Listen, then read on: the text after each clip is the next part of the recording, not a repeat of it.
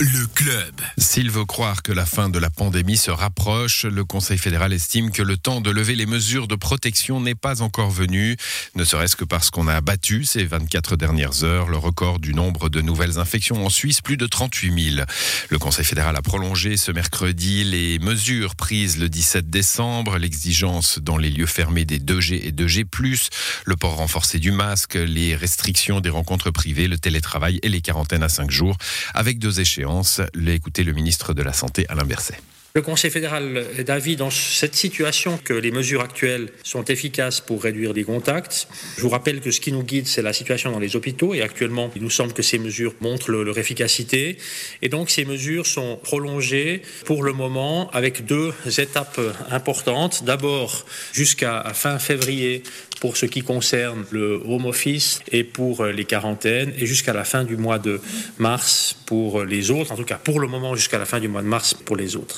Le gouvernement a aussi pris des décisions logistiques. La durée de validité du certificat Covid est raccourcie de 12 à 9 mois à compter du 31 janvier. Dès ce samedi, les personnes vaccinées ou guéries ne devront plus présenter de tests négatifs pour entrer en Suisse. L'obligation de collecter les coordonnées est levée dans les discothèques et une priorisation des tests PCR est établie. Les tests de convenance étant relégués en bout de chaîne. À titre provisoire, les tests rapides antigéniques positifs donneront droit au certificat de guérison, mais uniquement en Suisse.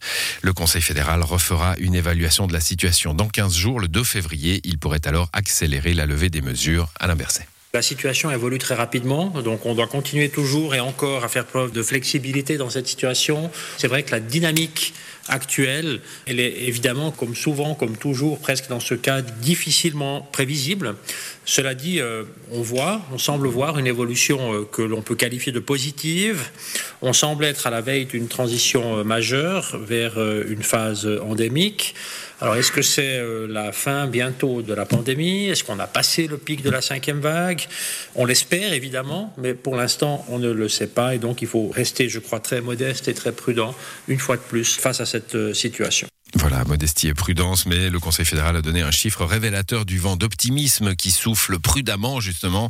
Le 28 décembre, il y avait 325 patients Covid aux soins intensifs en Suisse. Ils ne sont plus que 247 aujourd'hui, mais il n'a pas pu préciser quelle proportion de ces patients avaient été infectés au variant Delta ou Omicron. C'était un dossier préparé à Berne par Serge Jubin.